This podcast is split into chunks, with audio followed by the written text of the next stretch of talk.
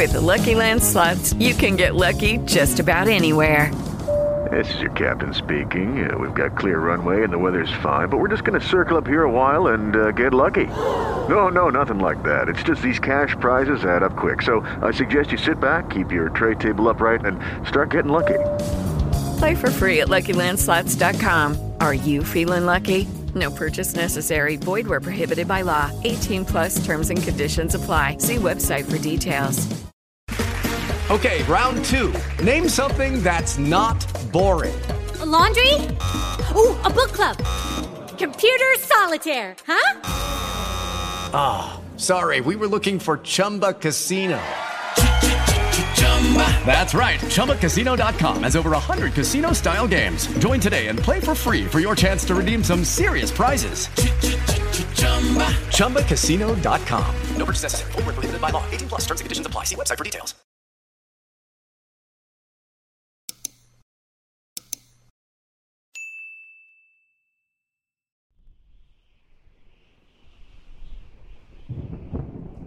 El monstruo de Nueva York.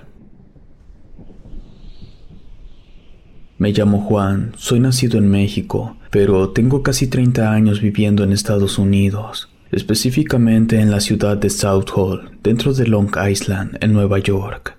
Yo pude emigrar gracias a una empresa de construcción. Les cuento, allá por el 95, mi hermano y yo, junto con muchos más, fuimos contratados por esta empresa para construir un edificio en Atlanta. La empresa nos sacó visa de trabajo a todos y estuvimos allá muchos meses. Al finalizar nuestro contrato, nos dieron la opción de laborar con ellos de forma permanente, pero con la condición que debíamos quedarnos ya, ese mismo día en Estados Unidos. Mi hermano no aceptó debido a que él tenía una esposa esperándolo. Yo sí me quedé. Vivir aquí es agradable. Actualmente ya no trabajo para la empresa de construcción, Trabajo por mi cuenta, haciendo chambas por aquí y por allá. Vivo solo, así que no ocupo demasiado dinero. Y a mis más de 50 años, la verdad, no me mato trabajando. Y gano unos 70 dólares al día. Eso me da suficiente para vivir. No pago renta.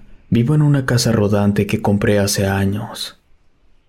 En fin, una noche, hace ya algunos años, yo estaba viendo tranquilamente la televisión ya debía ser de madrugada cuando escuché un ruido que llamó mi atención. Sonó idéntico a cuando una tabla gruesa se parte por la mitad.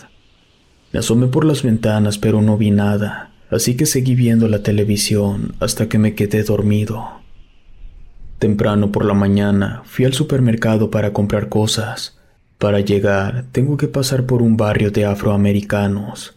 Yo estaba caminando normal Llevaba conmigo un hueso de pollo.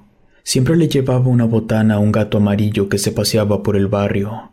Mientras caminaba, me encontré a John. Un amigo iba con su perro. Nos saludamos y luego le comenté sobre el ruido que había escuchado en la noche. Él me dijo que también lo había escuchado. Él había organizado una fiesta en su casa y de hecho todos los de la fiesta lo escucharon. Yo le comenté que entonces debió tratarse de un ruido muy fuerte, ya que no vivo tan cerca del barrio. John me dijo que él creía que el ruido había venido de la costa. Total, así quedó. Me despedí de él y seguí mi camino. Llegué al supermercado, compré mis cosas y luego me fui a un teléfono público para llamar a uno de mis clientes para que me confirmara si iba a querer que fuera a revisar su portón. Me dijo que sí. Entonces volví a casa, almorcé, me alisté y fui a la casa del cliente. Estuve ahí como de 11 de la mañana a 3 de la tarde. Al llegar a casa, el resto de la tarde la pasé viendo televisión. En la noche, salí a comprar unas hamburguesas para cenar. Fui al barrio. Ahí hay un local que vende las mejores hamburguesas de Long Island. Estaba ahí platicando con el cocinero era un muchacho nuevo en el local. Me estaba preguntando sobre México. Ya sabes, la cultura, la comida, los mitos y leyendas. La plática estaba muy buena, pero de pronto escuchamos un ruido raro. Se trataba de un animal, pero era un animal que nunca antes había escuchado. Además, el sonido parecía provenir de la costa. Mis hamburguesas ya estaban listas, así que las pagué y volví a mi casa. Mientras caminaba de regreso, luego de salir del barrio, me encontré con el mechudo. Así le decimos al vagabundo que anda por ahí en el área. No era peligroso. Sí estaba medio loco, pero jamás fue agresivo. Yo lo saludé y él, en inglés obviamente, me dijo que no me acercara a los basureros, que un perro pájaro andaba por ahí. Eso fue un poco extraño, pero conociéndolo lo dejé pasar. La noche transcurrió con normalidad. Los siguientes días estuvieron pasando cosas peculiares. Por decir algo, helicópteros militares sobrevolaban la costa a diario. Iban aluzando como si estuvieran buscando algo. También comencé a notar cuando pasaba por el barrio que poco a poco se notaba que había menos gatos por las calles. Yo me percaté de eso cuando dejé de ver al gato amarillo al que siempre le llevaba algo de comer. Era muy extraño. Otra tarde, mientras regresaba a casa, me encontré a John. No vi a su perro. Él jamás sale a caminar sin su perro. Por tanto, le pregunté por él. Me dijo que la noche anterior había muerto. Se había enfermado de algo muy raro y hasta se había infestado de gusanos. Pero lo que más le sorprendía era que esa infestación fue de repente. Nunca se sintió mal, simplemente se puso enfermo en la noche y murió un par de horas después. Lamenté la muerte de su perro, me despedí de él y seguí mi camino. La noche siguiente fui otra vez por hamburguesas. Me atendió el mismo muchacho. Aproveché para preguntarle si no había notado como que cosas raras estaban pasando. Él me miró fijamente y me dijo, sí hermano, son los militares.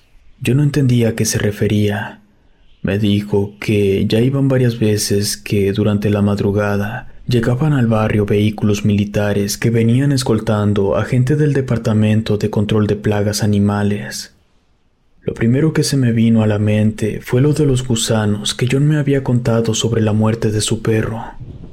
El muchacho me siguió contando que los militares no duraban mucho tiempo en el barrio Dijo que los de control de plagas siempre revisaban botes de basura al azar y si encontraban un gato muerto o algo, se lo llevaban. Eso me dejó pensando. Me entregó las hamburguesas, le agradecí y regresé a casa. Lo que me había dicho el muchacho no me dejaba de dar vueltas en la cabeza. Yo intentaba encontrar alguna forma retorcida de relacionar los de control de plagas con los helicópteros militares que sobrevolaban la costa, también con la desaparición de gatos y la extraña muerte del perro de John. Algo estaba pasando, algo serio. Entonces recordé lo que me había dicho el mechudo sobre un perro pájaro. La noche siguiente, volví a escuchar aquel sonido de una gruesa tabla partiéndose por la mitad. Ese extraño sonido estaba relacionado con todo lo demás.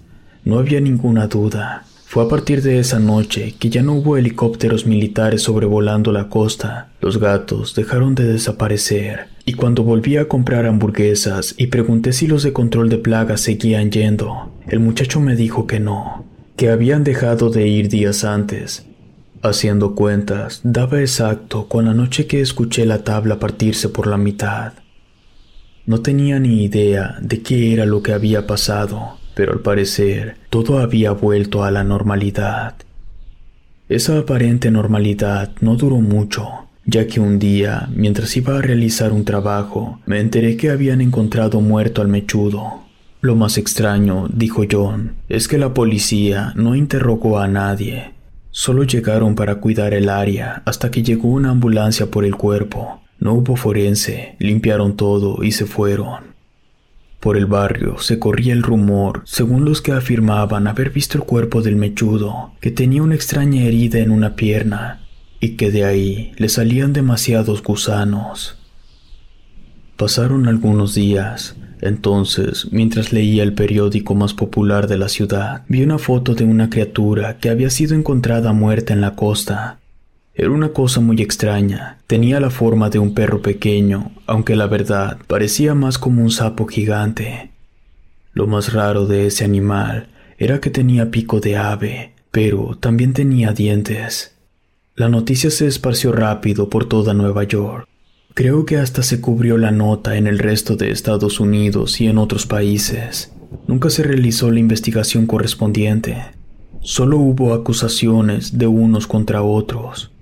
Y en medio de tanto ruido salía a relucir una organización, Departamento de Control de Plagas Animales. Sinceramente, yo no tengo ni la más mínima idea de qué era ese extraño animal, y por supuesto que tampoco puedo afirmar que los de control de plagas estuvieran relacionados con esa cosa que encontraron muerta en la costa. Lo único de lo que estoy seguro es que luego de que encontraron ese extraño cuerpo, dejaron de ocurrir cosas extrañas en el área donde vivo. Si te gustó esta historia, suscríbete activando la campanita para que no te pierdas lo mejor de Rede. Gracias por escucharnos. Relato escrito y adaptado por Ramiro Contreras.